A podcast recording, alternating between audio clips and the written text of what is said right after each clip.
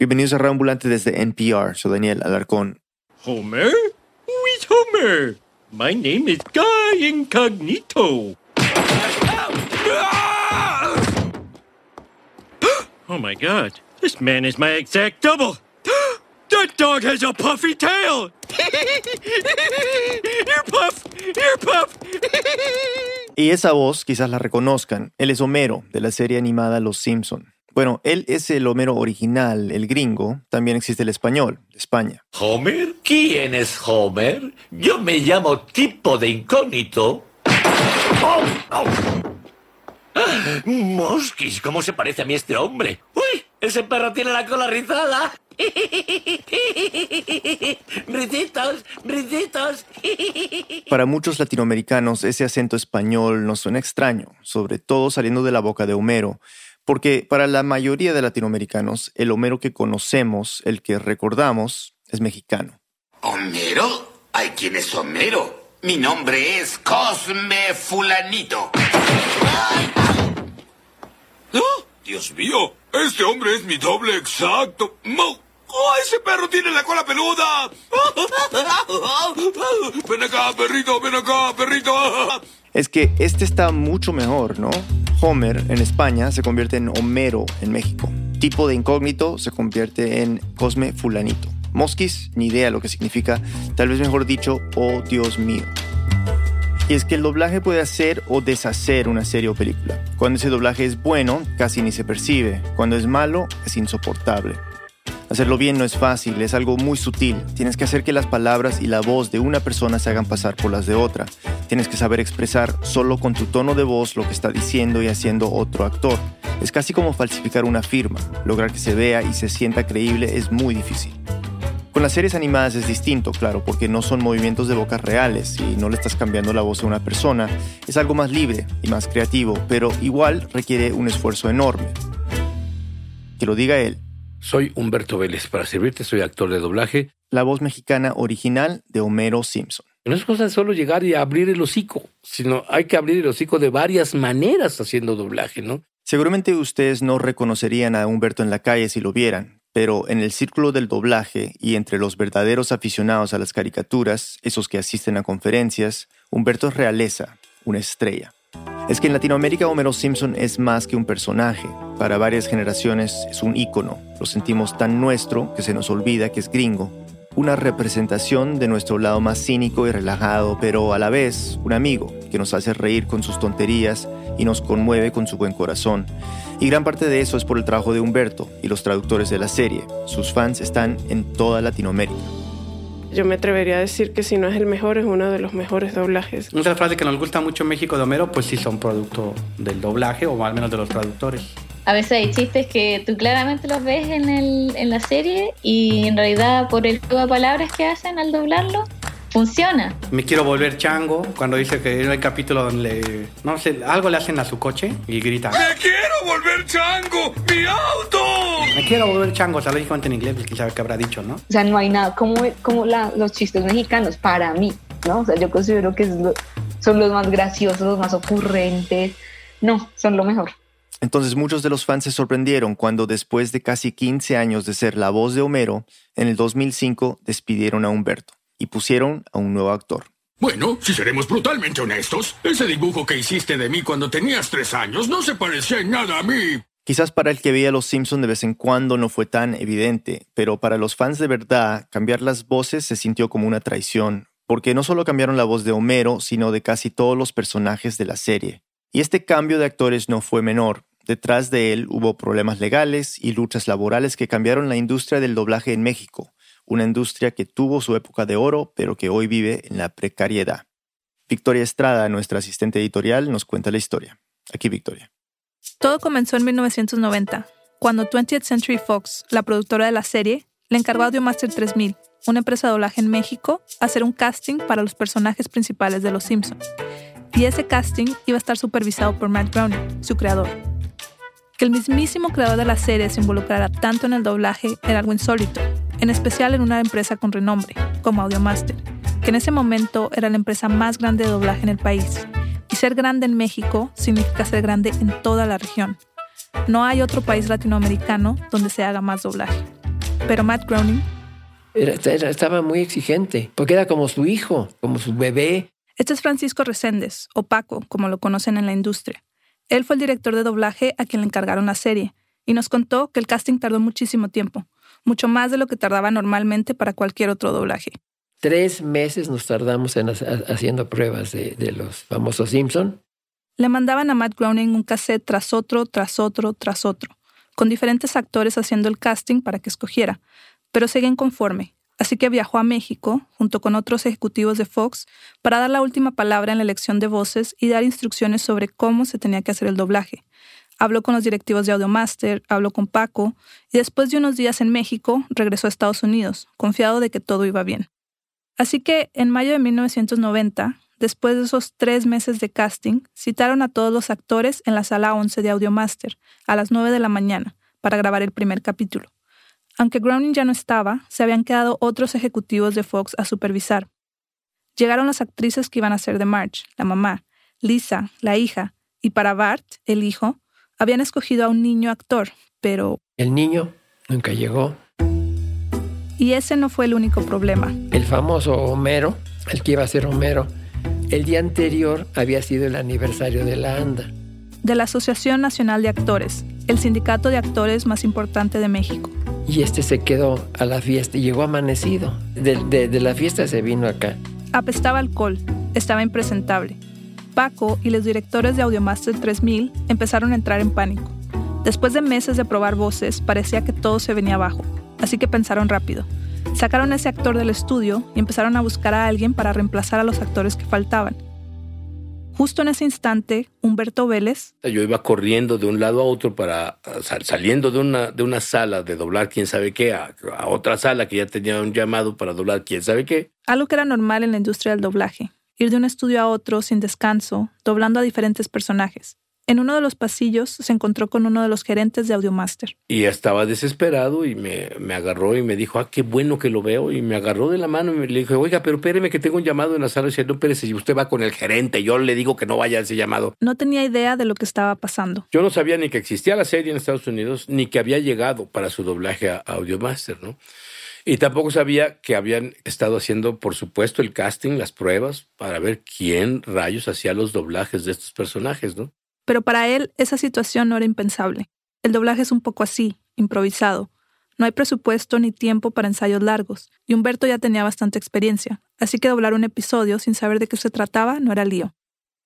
Una vez en la sala, Humberto vio el monitor del operador. Y por supuesto, cuando ves la imagen de Homero, pues nunca te imaginas que es una cosa importante, ¿no? Cuando la ves por primera vez, nunca dices, esto es una obra de arte. O sea, yo no lo dije. Los que han visto Los Simpson saben a lo que se refiere Humberto, y para los que no, se los describo. Homero es este hombre completamente amarillo que parece un cuarentón, calvo, panzón, con los ojos saltones. Para nada el dibujo de un héroe o de un protagonista común. Así que Humberto no sabía qué pensar. El dibujo le pareció bastante feo.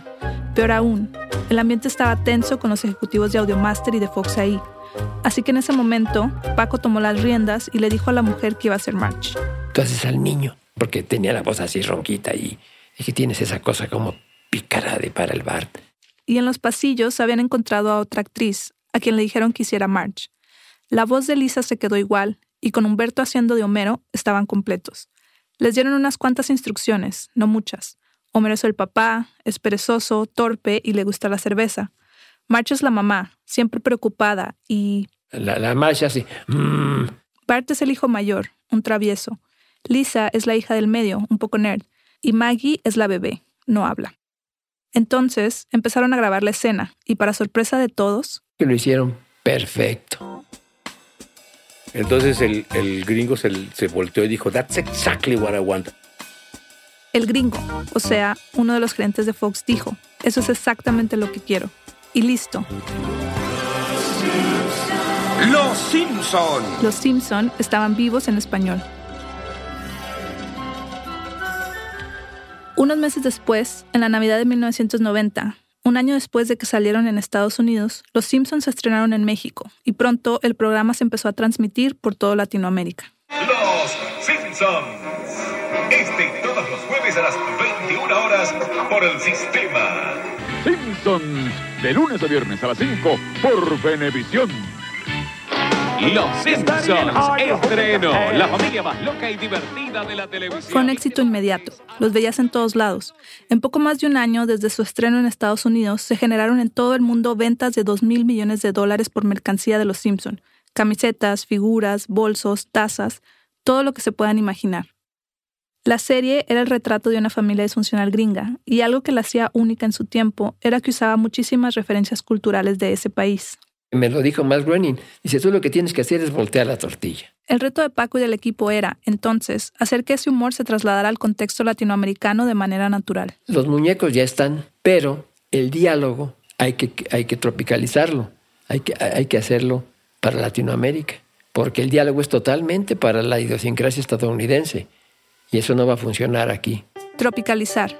Muchas veces ese término se usa de forma despectiva, pero en este caso la idea era que las bromas conectaran con un público latinoamericano. Cuando tuve, yo te tuve, te mantuve y te di. Hoy no tengo ni mantengo ni te tengo. Para lograrlo, necesitaban total libertad creativa. Los Simpson lo hicimos entre dos, entre Paquito Rubiales, él como traductor adaptador, yo como director de Los Simpson. Era un trabajo que no solo se hacía en los estudios o en horas de trabajo. Él me hablaba a veces a las 3 de la mañana, oye, Tocayo, este, ¿cómo le ponemos al perro? Pues, ¿cómo está el perro? Pues así como flaco, ah, pues ponle huesos, ah, órale, sí, va, nos vemos mañana, órale. Pero estábamos así. Huesos. Y lo mismo hicieron con otros nombres. Con todo ese trabajo y los cambios que hicieron, llegaron a chistes que se volvieron legendarios. Homero, aquí hay una familia de zarigüeyas. A la grande le puse cuca. Mm, voy a ver al señor Mandino. En inglés, la zarigüeya a la que se refiere Homero se llama Bairi, mordelona, nada memorable. Y puede que muchos no entiendan de qué va esto, pero menciona esa frase a cualquier fan acérrimo de Los Simpson en Latinoamérica y sabrá de qué estás hablando. Yo, por ejemplo, tengo un amigo que tiene dos perras, y a la grande le puso cuca. Pero adaptar las traducciones era solo una parte de lo que hacían. Cuando llegaban al estudio, los actores también. Teníamos la libertad de meter entre el libreto, que, nos daban ya traducido, algún chiste, alguna broma eh, eh, que involucrara algún, algún compañero. Él es Bardo Miranda, actor de doblaje, y él también tenía una voz en la serie. Mi nombre es Barney Gómez, tengo 40, soy soltero y soy ebrio. Bardo me contó que en los noventas, cuando se empezaron a doblar Los Simpson, todos los actores que aparecían en una escena tenían que grabar juntos con el mismo micrófono, y eso era... Mucho más difícil, porque a veces en el atril habíamos hasta cuatro o cinco actores. O sea, no se grababa cada voz en un canal separado, así que... Si a mí me tocaba empezar, yo tenía mucha suerte. El de la mala suerte era el del último, porque si se equivocaba, hay que grabar otra vez todo desde arriba. Y entonces, ya sabrás, los insultos. ¡Ah, cómo te equivocaste! Estás viendo qué difícil está la escena y tú... Y no, perdón, perdón vamos a grabarlo otra vez. Y a grabarlo otra vez. Pero grabar así tenía una ventaja. Los actores podían improvisar y probar chistes unos con otros para ver si funcionaban en el momento. Por ejemplo, Humberto Vélez recuerdo que alguna vez se mencionó a él mismo. Estaban grabando una escena en la que Lisa había ido a pasar la noche en la planta nuclear con Homero.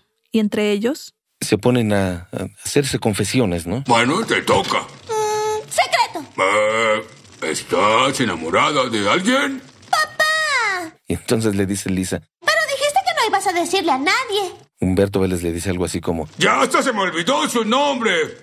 ¿Beto Vélez? Pues nadie nos decía nada, al contrario, les parecía gracioso. Se la pasaban bien, y eso le daba un aire de espontaneidad que era fresco y elevaba la actuación de la serie.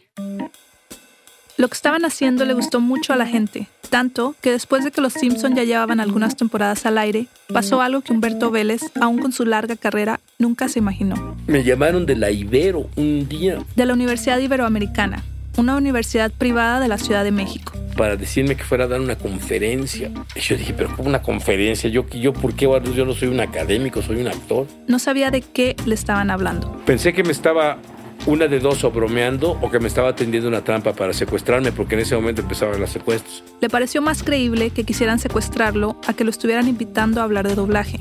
Algo así simplemente no pasaba. Era una estupidez que me hablaron, o sea, no era lógico que a un actor de doblaje lo llamaran para dar una conferencia en una universidad de la importancia de la Ibero. Entonces hizo lo que le pareció más sensato Y le dije que sí para que me dejara en paz, porque yo colgaba y él volvía a marcar. Entonces dije, bueno, no lo voy a quitar de encima. Entonces le dije, ok, sí. Me dijo la fecha y no fui. Claro, para evitar que lo secuestraran. Pero el día de la conferencia, el mismo tipo le volvió a marcar. Y a la hora de la hora el tipo lloraba. Lo estamos esperando. ¿Cómo cree que no va a llegar? Pues ahí voy. Ahí se convenció de que no era una broma, así que fue a la universidad. Llegando al auditorio, pues la gente se paró a aplaudirme. Y cuando me presentaron, pues la ovación no me la voy a poder sacar de la cabeza nunca, ¿no? Y fue tan increíble, tan, tan estruendosa, que, que me paralicé en medio del escenario, no sabía ni qué decir, ¿no? Humberto no tenía idea del éxito que estaba teniendo la serie, porque pues eran los noventas. No había Facebook, Instagram, Twitter, todas esas redes que conocemos ahora. No era fácil para los fans hablar con los actores. Además, Homero Simpson era solo uno de los muchos personajes que hacía Humberto. Para nada era algo que ocupara su mente. Así que estaba ahí, en el auditorio, pero no sabía muy bien qué querían de él. Porque además no llevaba preparado nada, y aunque hubiera llevado preparado algo, cualquier cosa daba lo mismo con esa reacción, ¿no? Entonces, de plano, lo que tuve que hacer fue decir, oigan, díganme qué hago, díganme qué digo, qué quieren saber, porque yo no sé qué decir. Me dijeron que estaba muy bien hecho el doblaje, me dijeron que estaba perfectamente bien hecha la serie, que eso era una maravilla. ¿no? Qué cosa tan rara. Humberto no lo podía creer, porque tienen que entender algo. El doblaje siempre ha sido visto como algo negativo dentro del gremio de la actuación. Es como el patito feo. Los actores de cine siempre han despreciado el doblaje porque dicen que eso no es actuar, que actuar es aparecer en persona. Entonces decía, ¿qué, es esto? No? O eso no me había pasado nunca ni esperaba que me pasaran. Esa fue la primera vez que me dieron un trato de rockstar. Dice la primera vez porque después los empezaron a invitar a más eventos, a Humberto y también a otras voces de Los Simpson. Iban a convenciones de cómics, firmaban autógrafos, los veías en la tele. Que a ellos los ubican muy bien, pero en cierta manera físicamente no. Estamos aquí con Marina Huerta y Humberto Vélez. Hola, viejo. Ahí está. Aló, aló. Se le ¿cómo les metió va? Bart. Y aquí ¿Cómo está? Humberto. ¿Qué hace, ¿Qué hace Homero? Desde mediados de los 90 hasta principios de los 2000, alcanzaron niveles de éxito que nunca se imaginaron. Algo extrañísimo para ellos, acostumbrados a estar detrás del micrófono. Humberto sentía que estaba en el mejor momento de su carrera. Yo este, deseaba que ese ritmo me duraba para toda la vida porque eh, yo soy muy bueno para hacer ese tipo de trabajo y, y el ingreso era bueno. Pero eso se acabó el día que la empresa simplemente desapareció de un día para otro sin avisarle a nadie, ni siquiera a los clientes, menos a los actores. Después de la pausa, el momento soñado de Humberto se acaba. Ya volvemos. El mundo es un lugar complejo, pero conocer el pasado nos puede ayudar a entenderlo mucho mejor. Throughline es el nuevo podcast de historia de NPR. Cada semana se adentran en las historias y momentos olvidados que han dado forma a nuestro mundo. Throughline, la historia como nunca la has escuchado. Si quieres entender mejor cómo funciona la economía, escucha The Indicator de NPR. Ahí te cuentan historias fascinantes sobre cómo funcionan las cosas en tan solo 10 minutos. Por ejemplo, cómo engañarte a ti mismo para que puedas pagar tus deudas estudiantiles más rápido. O por qué cada vez más obreros están firmando cláusulas de no competencia en sus trabajos. The Indicator desde NPR. Escúchalo todos los días. Estamos de vuelta en Reambulante, soy Daniel Alarcón. Para Humberto Vélez y los demás actores de doblaje de Los Simpson fueron casi 15 años de éxito, de una fama que nunca se imaginaron. Humberto estaba en la cima de su carrera profesional y de pronto parecía que todo se venía abajo. Un día cualquiera del 2003, los actores llegaron al edificio de Audiomaster 3000 a trabajar, normal como siempre, pero se encontraron con los portones cerrados. Tocamos la puerta, no nos abrió nadie. En Televisa Central no nos contestaban nada. Llamaron a Televisa porque era la empresa dueña de Audiomaster. Dije, no, pues allá está. Pues ya, ya está, pero no abren. Entonces fue rarísimo, ¿me entiendes? Rarísimo. Entonces pues, nos fuimos a la casa, ¿no? Decir, bueno, quién sabe qué pasa. Pues, pues hay que esperar, ¿no? Nosotros no somos los dueños de esta cosa, ¿no? Y era ese justamente el problema. No eran dueños de nada. Victoria nos sigue contando. Como ya dijimos al comienzo de esta historia, Audiomaster 3000 era la empresa del doblaje más grande en México. Su negocio estaba en la cantidad, producir muchísimo doblaje aunque se cobrara barato. Pero cada vez bajaban más los precios y eso les trajo problemas financieros. El negocio se volvió insostenible y finalmente cerraron. Un detalle importante es que ni Humberto ni ninguno de los otros actores de la serie sabían acerca de las dificultades económicas de la empresa, así que cuando desapareció fue una sorpresa para ellos. Entonces, los Simpsons se quedaron sin estudio, pero se tenían que grabar pronto. Fox tenía contratos de distribución en toda América Latina que debía cumplir. Era una situación de completa incertidumbre. Muy pocos días después me, me, eh, se sonó el teléfono y me llamó el representante para América Latina del doblaje de la Fox. Humberto nunca había tenido contacto directo con Fox, pero en ese momento, además de ser la voz de Homero, llevaba varios años siendo el director de doblaje de Los Simpson. Paco se había salido de la serie después de la temporada 7. Entonces, ese ejecutivo de Fox llamó directamente a Humberto para saber si él sabía qué había pasado con Audiomaster. Y le dijo, ¿tú no sabes nada? Dice, no. ¿Y eso que soy el cliente? Humberto le respondió que a él tampoco le habían dicho nada, que solo había llegado y el estudio estaba cerrado. Pero bueno, lo que había pasado con Audiomaster pareció no importarle a ese ejecutivo, porque sin pensarlo demasiado, dijo, Ok, entonces asumo en este momento que esa empresa ya no existe, entonces la vamos a cambiar, el doblaje nos lo llevamos a otro lado. Humberto le dijo que la mejor opción era llevar los Simpson a un estudio más pequeño llamado Grabaciones y Doblajes, pero más conocido como Estrellita. Humberto ya había trabajado ahí, grabando Futurama, otra de las series de Fox, y recomendó ese estudio porque... Yo estaba muy a gusto trabajando allí porque la, esa empresa era particularmente amigable. Amigable con los actores de doblaje. Es decir, Estrellita tenía una buena relación con la Asociación Nacional de Actores, la ANDA, el mismo sindicato que mencionamos al inicio. Y es que tienen que entender las condiciones de trabajo de los actores de doblaje. Hablamos de la fama, de las invitaciones que recibía Humberto y los otros actores que hacían las voces de Los Simpson. Pero todo lo que hemos contado, eso es inusual. En realidad, el trabajo del doblaje se parece más a una maquila que a Hollywood. Por ejemplo, a principios de los 2000, a Humberto le pagaban más o menos 600 pesos por cada episodio doblado de Los Simpson, o sea, 60 dólares al cambio ese entonces. Y eso porque doblaba a Homero, el personaje principal, porque si eras un personaje secundario, la paga era incluso menos. No se podía vivir de doblar solo un personaje, así que los actores tenían que meter la mayor cantidad de grabaciones al día para ganar un salario digno. Entrabas a las 8 de la mañana y salías a las 11 de la noche diario con una hora para comer y te ibas a tu casa muerto de cansancio a dormirte para levantarte al otro día a las 6 y estar ahí todos los días, ¿no? Por eso, el día que jalaron a Humberto de emergencia para hacer la voz de Homero, ¿Se acuerdan? Cuando el otro actor llegó borracho. Pues Humberto estaba en los pasillos de Audiomaster. Era normal, rutina. Siempre estaba ahí. Pero de alguna manera u otra, el trabajo se compensaba si eras miembro de la ANDA. A actores como Humberto les daba beneficios que las empresas de doblaje no cubrían. Seguro médico, guardería para los niños, gastos funerarios y fondo de retiro. Además, negociaba los salarios de los trabajadores. No era un sindicato perfecto, tenía problemas de corrupción, pero gracias a la ANDA, los actores de doblaje podían vivir con estabilidad. Humberto, entonces, le propuso al ejecutivo de Fox llevarse el doblaje de Los Simpson a Estrellita, y él le respondió. Y ya está, dice, porque ya llevamos muchos capítulos atrasados con esto de Audiomaster, entonces ya está, ¿no? Pronto empezaron a grabar, y la temporada 15 de Los Simpson se estrenó a tiempo, en el verano de 2004. Parecía que la crisis había pasado. Pero a finales de ese año, Estrellita cambió de actitud con el sindicato Siempre había trabajado exclusivamente con actores de la ANDA, pero ahora quería negociar un nuevo acuerdo para poder contratar actores independientes o miembros de otros sindicatos. Eso reduciría costos, o sea, que esos 600 pesos que mencioné antes se podrían bajar aún más. Es la diferencia entre negociar como sindicato a negociar con actores independientes.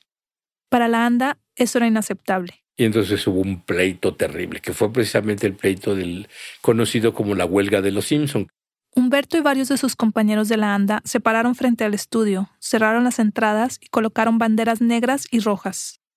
Los actores que hacían las voces de los Simpson trataron de usar su fama, su visibilidad para ganar apoyo. Aparecieron en medios, apelaron directo a Fox para que intercediera a su favor. Pero el año anterior, Fox había lidiado con un problema similar. En marzo de 2004, las voces de los Simpson en Estados Unidos habían hecho un paro cuando no se pusieron de acuerdo con Fox en un aumento de salario ya ganaban 125 mil dólares por episodio. Sí, más de dos mil veces lo que ganaban los actores de doblaje en México, pero la serie era tan popular que pedían más. Fox se resistió, aunque después de unas cuantas semanas llegaron a un acuerdo. En México las cosas fueron distintas. El pleito se extendió por meses. Fox se mantuvo al margen. no se interesó en negociar como lo había hecho con el elenco de Estados Unidos, sino que ordenó hacer un nuevo casting y cambiar todas las voces de Los Simpson. Esta vez no vino Matt Groening. Los actores se enteraron cuando todavía estaban en huelga. Todos nos avisaban, oye, están grabando ya Los Simpson. ¿Eh? ¿Y qué quieres hacer? Irlos a sacar a patadas de ahí, pues tampoco podíamos. Yo hablé con la, con una de las, me parece que eres gerente de producción de ahí de Estrellita y le dije, Este es Bardo otra vez, la voz de Barney. ¿por qué me quitan mi personaje? Y lo que me dijo fue, pues es que alguien me dijo que tú ya no querías venir. Le digo, ¿cómo? Le digo, ¿usted cree que yo voy a renunciar por nada a un papel tan, tan, tan querido para mí, tan importante en mi carrera como actor? Le dije, no, yo jamás iba a hacer eso. Le dijeron mentiras. Y dice, pero pues ni modo, ya el daño ya está hecho, ya otro compañero tuyo ya lo está haciendo y pues, ni modo. La nueva temporada se estrenó en julio de 2005. Cuando cambiaron el doblaje, yo dejé de ver Los Simpson. Muchos de los fans más fieles de inmediato se dieron cuenta del cambio de voces y no lo tomaron bien. Pues como que sí dije, ah, bueno, pues a, como intentar como acostumbrarme, pero ay no, no manches. Fue muy duro porque perdió, de repente Los Simpson perdieron toda su gracia. Era como una doble rabia, ¿no? O sea, ver que el, el producto se, se dañó y, y saber que estas personas que hacen tan buen trabajo son tan maltratadas, ¿no? Algunos trataron de organizarse en línea, de hacer un boicot para que regresaran las voces originales, pero no funcionó. Al parecer, a la mayor parte del público no le importó el cambio. Si Fox quería demostrar que los actores de doblaje son prescindibles, lo logró. La mayor consecuencia de la huelga es que ahora, para Humberto y muchísimos otros actores, es muy difícil negociar de forma colectiva sus condiciones de trabajo. Sí, la ANDA y otros sindicatos todavía existen, pero su fuerza casi ha desaparecido. Entonces no podemos exigir nada porque simplemente nos dicen, muévele como quieras. Es que no me has pagado, pues muévele como quieras. Ya no puedo hacer una huelga para que me paguen, ¿me entiendes? Ni para que me suban de sueldo, ni para nada. Y eso ha cambiado la industria del doblaje. Sin organizaciones como la ANDA que defiendan a los actores, los estudios ahora buscan bajar los costos como sea. Y bueno, no puedes reducir el costo de la electricidad o el Internet. Eso no lo puedes controlar. Pero sí puedes bajar el costo del talento, el de los actores. Ahorita ya cada quien paga lo que quiere y va al que quiere. Él es Paco Reséndez, el primer director de doblaje de Los Simpson, del que escuchamos al comienzo. A veces, no, pues yo te voy a dar 90 pesos por llamado mínimo. Y hay gente que va. 90 pesos, o sea, menos de 5 dólares. Yo no puedo ir a decir a una empresa, oye, necesito ganar más, pero decir, jejeje, detrás de ti hay 40 güeyes que lo harían gratis, porque aparte, sí hay 40 güeyes que lo harían gratis y eso ya está demostrado, ¿no? No importa si al bajar los costos se pierden partes claves del proceso, esas que hacían al doblaje de Los Simpson tan especial. Ahora ya no adaptan. Ahora ya nada más traducen. Y prácticamente el director ahora es el que tiene, si quiere, tiene que, que adaptar. La tecnología también hace que ya no se tenga que grabar en grupo. Llega uno, graba, se va. Llega otro, graba y se va. Ya no hay esa convivencia que había antes. No hay comunidad. Los nuevos ya no aprenden de los que tienen más experiencia. Y si ya era difícil vivir como actor haciendo doblaje, ahora es mucho peor. Y es que el doblaje siempre ha sido un trabajo invisible. Creo que es correcto describirlo así, no solo en México, claro, sino en cualquier parte. Quizá el caso de Los Simpson, de esas voces que se volvieron icónicas, es la excepción a la regla. Fue una época dorada y se acabó. O quizá no.